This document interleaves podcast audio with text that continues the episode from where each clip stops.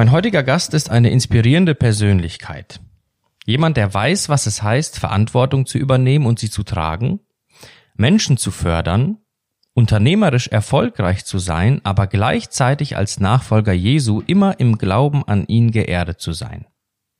Einer, der weiß, wie man Beruf und Glaube verbindet. Wie er das geschafft hat und was wir daraus lernen können, darüber spreche ich heute mit Joachim Loh. Herzlich willkommen, schön, dass Sie da sind.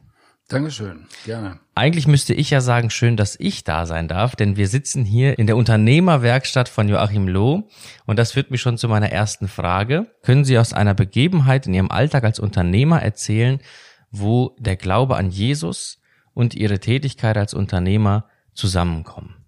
Das kann ich gerne tun und äh, zwar ganz aktuell. Ich war mit meiner Frau am Samstag zu einer Hochzeit eingeladen in der Nähe von Paderborn. Ein Chinese heiratete eine Schweizerin. Und diesen Chinesen, den ich über einen gemeinsamen Freund in Shanghai kennengelernt hatte, habe ich in den letzten acht Jahren etwas begleiten dürfen.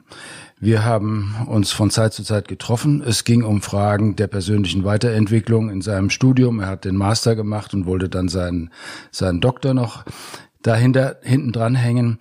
Dann hat er mit dem Gedanken gespielt, sich selbstständig zu machen. Und vor allen Dingen immer wieder, wie das bei jungen Menschen halt der Fall ist, die Frage, wie finde ich den richtigen Partner, die Partnerin für mich? Es sollte ja eine Christin sein, es sollte eine Chinesin sein, damit der Kulturunterschied nicht so groß ist. Und er ist dann auch paar Mal nach China geflogen, um seine Eltern zu besuchen und hat Ausschau gehalten, aber da war nichts Richtiges. Und man merkte, er hat richtig gelitten unter dieser Frage und wir haben gemeinsam gebetet und gerungen darum, dass Gott ihm doch jemanden zeigt. Und im letzten Jahr rief er mich von unterwegs aus an. Er kam gerade aus der Schweiz und ich habe so richtig gefühlt, in dem Auto ist alles voller Herzbubbeln. er war verliebt in eine Schweizerin und er hat mir das mit großer Begeisterung auch in gutem Deutsch erzählt, sonst war sein Deutsch noch nicht so ganz gut. Und äh, ja, da war gestern die Hochzeit. Und dann, als ich kam, da fragte er mich, ob ich nicht vielleicht auch etwas sagen könnte. Er hätte einen Pastor von der Gemeinde, wo er hingeht, äh, gebeten und dann noch einen chinesischen Freund und dann wollte er mich noch gerne da einbauen. Na gut, dann habe ich gesagt, ja, mache ich. Und äh, dann fiel mir eine Stelle ein, die ich dann zum Anlass genommen habe. Die steht in, erste, in 2. Korinther 1 und ich lese nach der Übersetzung von Karl-Heinz von Heiden. Da steht, Gepriesen sei der Gott und Vater unseres Herrn Jesus Christus, also die übliche Einleitung. Er ist ein Vater von unendlichem Erbarmen und ein Gott voller Trost. Das trifft ja für diesen Chinesen wirklich zu. In allem Druck unter dem wir stehen, ermutigt er uns, damit wir unsererseits die ermutigen können, die irgendwie bedrückt werden. Weil Gott uns getröstet und ermutigt hat, können wir andere trösten und ermutigen. Und dann habe ich so ein bisschen darüber gesprochen in drei Punkten, habe gesagt, ja, Druck, entweder eigener Druck oder Druck von außen, das hat er wirklich erlebt. Dann Ermutigung hat er auch erlebt und ich durfte ein kleiner Teil davon sein. Er hat unternehmerisch etwas angefangen, da geht man Risiko ein. Auch als Christ lebt man ja mit Risiko. Ohne Risiko kann man kein Christ sein, sonst schwimmt man mit dem Strom und da passiert also nichts, da kann kein Zeugnis entstehen. Also Druck ist normal. Und Jesus hat ihn ermutigt, durchzuhalten. Und er hat lange gewartet, bis er seine äh, Frau gefunden hat. Aber dann äh, ist es passiert und er konnte diese Frau heiraten. Sie ist inzwischen schwanger, ähm, weil die offizielle Hochzeit war schon im Dezember. Wegen Corona musste die Feier verschoben werden. Mhm. Ja, und jetzt kann er mit seiner Frau zusammen auch andere ermutigen. Und das ist etwas, was ich auch in meinem Leben immer wieder feststelle. Menschen geraten unter Druck. Auch als Unternehmer steht man unter Druck. Und dann kann man die Ermutigung durch Jesus Christus wirklich erfahren. Das ist jetzt keine Theorie, das ist ganz Praxis. Und das wünsche ich natürlich allen, die das jetzt hören, dass sie in ihrer Situation Ermutigung von Jesus erfahren und damit dann auch in die Lage versetzt werden, andere zu ermutigen. Super, vielen Dank. Sie haben jetzt viele Jahrzehnte eine Unternehmensgruppe geführt, die heute unter der Leitung Ihres Sohnes 1300 Mitarbeiterinnen und Mitarbeiter beschäftigt. Zu dieser Unternehmensgruppe gehören sieben Unternehmen und 16 Tochtergesellschaften. War Ihnen das Unternehmertum eigentlich in die Wiege gelegt? Ja, also erstmal haben Sie das sehr gut recherchiert. und äh, ja, das stimmt, äh, in die Wiege gelegt. Naja, wenn man Kind einer Unternehmerfamilie ist, dann kriegt man natürlich schon einiges mit, ob es am Esszimmertisch ist oder äh, sonst so zwischendurch. Aber selber das Unternehmergehen, weiß ich nicht, ob ich das geerbt habe. Äh, eher würde ich sagen, ich habe es entwickelt. Ähm, ich war im Laufe meiner Ausbildung und meiner jugendlichen Entwicklung zweieinhalb Jahre in den USA. Und da kam dann die Frage immer näher, soll ich in das elterliche Unternehmen einsteigen oder nicht? Und ähm, ja, ich, mein Vater war ein sehr guter Unternehmer und wie will man in so große Schuhe eintreten, die er dahinter lässt? Ähm, das habe ich mir nicht zugetraut. Und ich hatte einen Freund, einen Inder, der leider kein Christ war, und dann habe ich ihm das erzählt. Und bei McDonald's saßen wir und dann hat er mir gesagt, ach, das ist doch ganz einfach. Du brauchst nur gute Leute einstellen. Du musst ja nicht alles selber können. Und das hat bei mir den, die Zündung hervorgerufen. Da habe ich gedacht, ja, das stimmt. Und äh, so habe ich, Gott sei Dank, auch gute Leute finden können, die mir dann geholfen haben, das Unternehmen zu führen. Und dass es gelungen ist, das rechne ich auch Gott zu, der mich da in den verschiedenen Herausforderungen immer wieder geführt hat. Hm. Jetzt ist das bekannteste Unternehmen in dieser Gruppe ja die Firma Heilo, vielen bekannt durch die gleichnamigen Leitern. Später kamen noch innovative Abfallsysteme dazu. Was würden Sie im Rückblick sagen? Was waren die wichtigsten Voraussetzungen für diese Erfolgsgeschichte und was war das Geheimnis dieses Erfolges? Naja, nach Erfolgen wird man immer gefragt. Im Nachhinein kann man dann feststellen, wo es dann gelegen hat oder, oder auch nicht, aber im Vorhinein weiß man das nicht. Innovation ist jedenfalls ein ganz äh, wesentlicher Bestandteil. Ich bin von Hause aus Ingenieur, also Techniker und äh, habe dann noch ein bisschen dazugelernt, wie man äh, Unternehmensführung und kaufmännische Dinge betrachtet. Ähm, aber Neues sowohl bei Produkten als auch bei Prozessen in der Markteroberung zu entwickeln, das ist der eigentliche Erfolg. Und am Anfang ist das schwer, weil man kann ja den Samen zwar in die Erde tun, aber keiner sieht, dass da mal was draus wächst. Wenn der Baum da ist, dann wissen es alle. Mhm. Und so ist das auch hier. Äh, man braucht also als Unternehmer das Zutrauen und das Durchhaltevermögen zu warten, dass was kommt. Und dann kommt auch was. Mhm. Sie haben eben schon angesprochen, es ist wichtig, gute Leute um Sie herum einzustellen. Jetzt hört man immer wieder, dass die Mehrzahl der Mitarbeiter der verschiedenen Unternehmen, die Sie geführt haben, sehr gerne in der Lohgruppe gearbeitet haben. Wie kommt das? Also wie haben Sie Mitarbeiter geführt und wie motiviert man Mitarbeiter? Ja, das hängt natürlich mit der sogenannten Unternehmenskultur zusammen. Die hat im Wesentlichen mein Vater schon geprägt. Und er hatte einen Führungsstil, in dem er Mitarbeiter eingebunden hat. Nicht nur als Befehlsempfänger, sondern als Ideengeber, als Beteiligte. Er hat viele Aufgaben verteilt äh, und hat gesagt, hm, untersuchen Sie bitte mal und berichten Sie mir und schlagen Sie vor. Und dann hat er entschieden. Und äh, dieses Thema habe ich aufgegriffen und habe das auch praktiziert. Ähm, die Mitarbeiter wertschätzen ist ein gängiger Begriff, aber das ist ja gar nicht so einfach. Und man muss wirklich gut hinhören, um festzustellen, ob die Mitarbeiter sich wertgeschätzt fühlen. Ein wesentliches Instrument für mich war dabei das sogenannte Jahresgespräch. Also die Mitarbeiter, die ich direkt persönlich geführt habe, mit denen habe ich immer ein Jahresgespräch geführt. Und da sind so Fragen wie, was ist Ihnen besonders gelungen? Äh, wo haben Sie Schwierigkeiten? Wie wollen Sie sich weiterbilden? Und dann auch natürlich die Frage, wie fühlen Sie sich geführt?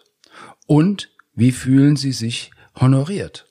Und dann kann man ganz offen über diese Dinge reden. Ein zweiter Punkt, ich habe mit meinen Mitarbeitern und für mich selber immer wieder Ziele überlegt und festgelegt. Und zwar sehr konkret. Bis dann und dann soll das und das passiert sein. Und ähm, das war für mich der Leitfaden, um Ergebnisse zu erzielen. Und am Anfang habe ich den großen Fehler gemacht. Ich habe dann kontrolliert, was meine Mitarbeiter erreicht hatten und habe ihnen dann sozusagen vorgehalten, was noch nicht erreicht worden ist. Und irgendwann habe ich gemerkt, das ist der falsche Weg. Und dann habe ich gesagt, bitte berichten Sie mir, was Sie erreicht haben und wo Sie vielleicht Schwierigkeiten hatten. Und dann hatte ich nicht den schwarzen Peter, sondern die selber. Und das hat sehr gut funktioniert. Mhm. Jetzt haben wir Sie in den FDH Podcast nicht nur eingeladen, um über Ihre Firmengruppe zu sprechen, denn Sie sind in Deutschland auch bekannt für Ihr ehrenamtliches Engagement. Sie waren zum Beispiel Vorsitzender des ERF, saßen in internationalen Gremien von Transworld Radio, waren Vorsitzender vom Forum Wiedenest und Sie haben sich auch in Ihrer Ortsgemeinde stark engagiert und vieles mehr. Warum das alles neben einem schon vollen Job in der Firma? Ja, das haben mich andere auch gefragt. Ähm, Sie könnten doch, wenn Sie Ihre ganze Zeit in der Firma verbringen würden, äh, die Firma noch viel zu viel größeren Erfolgen führen. Aber ich habe sehr früh schon für mich äh, als wichtig empfunden, wirklich nicht nur äh, Geld, sondern vor allen Dingen meine Zeit einzusetzen für den Bau des Reiches Gottes, wie man das so fromm formuliert. Mhm. Und äh, äh, als ich aufgehört habe zu studieren, habe ich überlegt, was soll ich jetzt machen? Und da gab es zwei Alternativen. Entweder die Bundeswehr würde mich holen zum ähm, Wehrdienst oder ich wollte dann ein soziales Jahr oder ein Jahr mit Gott machen. Es ist dann Bundeswehr geworden und dann war das andere erledigt. Aber ähm, der Drang, mich einzusetzen für Mission, Evangelisation, dass Menschen zum Glauben an Jesus Christus kommen, war ein tiefer Drang in mir und das habe ich dann auch verwirklicht. So habe ich etwa nur 50 Prozent meiner Zeit für die Unternehmen eingesetzt. Und äh, die andere Zeit natürlich auch für Familie, aber auch für christliche Aktivitäten. Sie sprechen es schon an, Familie. Es gab ja jetzt dann dazu noch äh, im positivsten Sinne die Familie mit drei Kindern. Vielleicht mal eine persönliche Frage. Das hört sich jetzt nicht nach einem acht Stunden Arbeitstag an. Woher nahmen Sie die Kraft zu all dem? Also was bewahrte Sie auch da vor dem Ausbrennen? Ja, äh, acht Stunden, also der Mensch hat 24 Stunden zur Verfügung und ein gutes Maß ist acht Stunden arbeiten, acht Stunden schlafen und acht Stunden etwas anderes tun. Äh, das kann äh, Reparaturarbeit zu Hause sein, das kann auch Denkarbeit sein oder das kann auch Einsatz für Gemeinde und christliche Aktivitäten sein. Ähm, für mich war es immer sehr hilfreich, wenn ich verschiedene Tätigkeiten durchgeführt habe. Dann konnte ich abschalten und etwas anderes denken.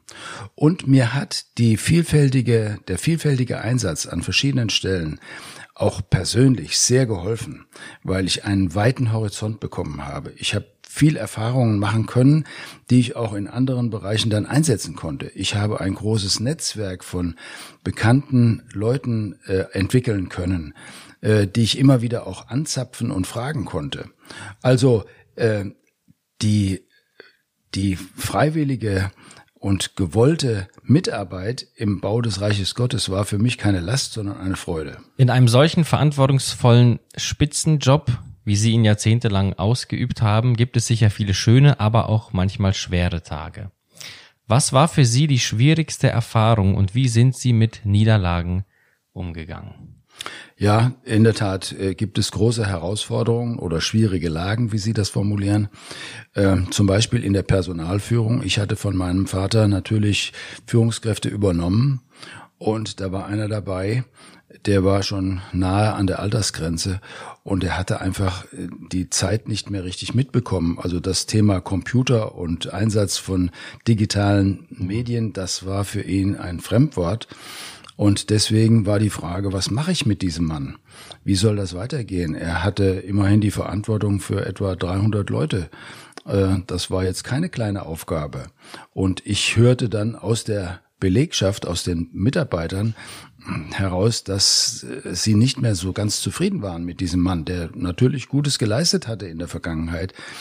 Äh, und dann habe ich einen großen Fehler gemacht. Ich habe ihn zu meinem persönlichen technischen Assistenten gemacht. Und der arme Mann, der hat gelitten wie ein Hund, wie man so schön sagt. Das war, das, ich hätte ihn freistellen sollen und hätte ihm vielleicht eine andere Aufgabe außerhalb des Unternehmens geben sollen. Da habe ich viel gelernt bei.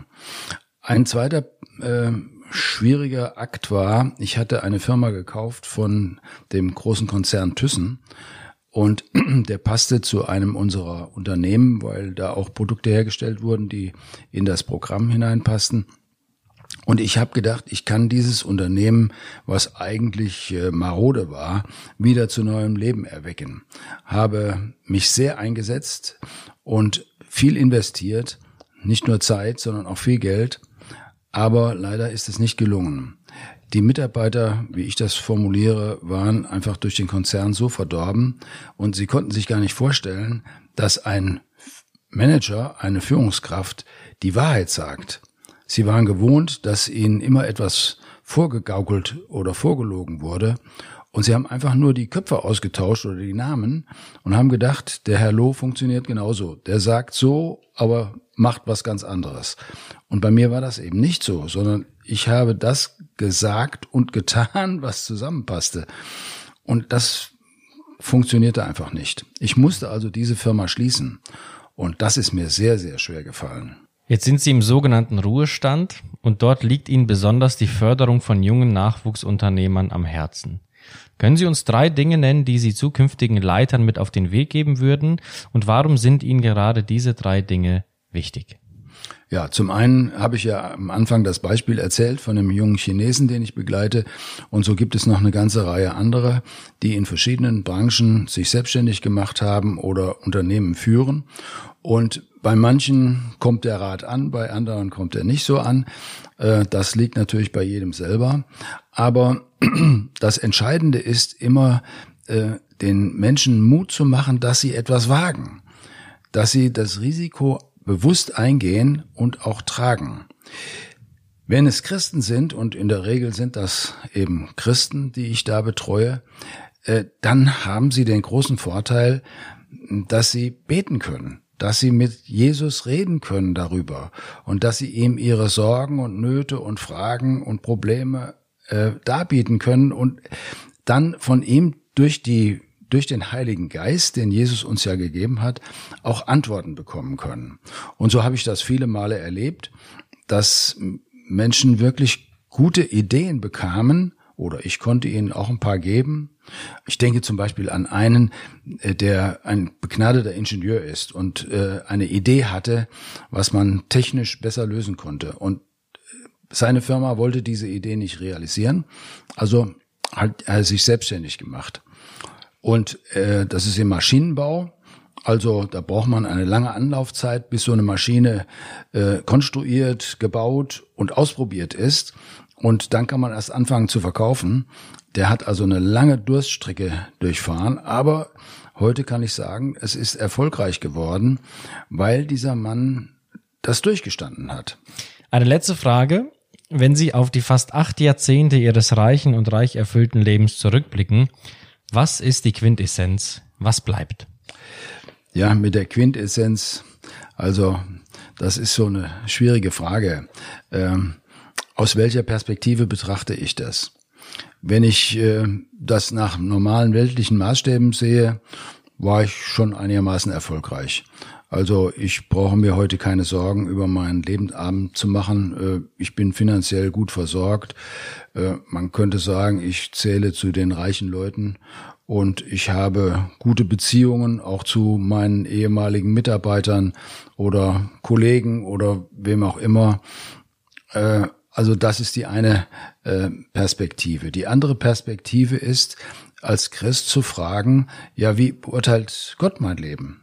Wie beurteilt Jesus mein Leben? Habe ich die Aufträge, die er mir gegeben hat, erfüllt? Sind sie äh, gut gemacht worden oder weniger gut? Hm, das äh, kann ich nicht selber beantworten. Das werde ich mal erfahren, wenn ich bei ihm bin. Äh, welche Schlussfolgerungen ziehe ich aus meinem Leben? ich kann nur sagen, ich bin sehr dankbar, dass Gott mich so geführt hat, auch wenn das manchmal auf krummen Wegen war oder schwierig gewesen ist. Aber er hat vor allen Dingen äh, am Ende mir die Gewissheit gegeben, dass ich einmal in den Himmel komme.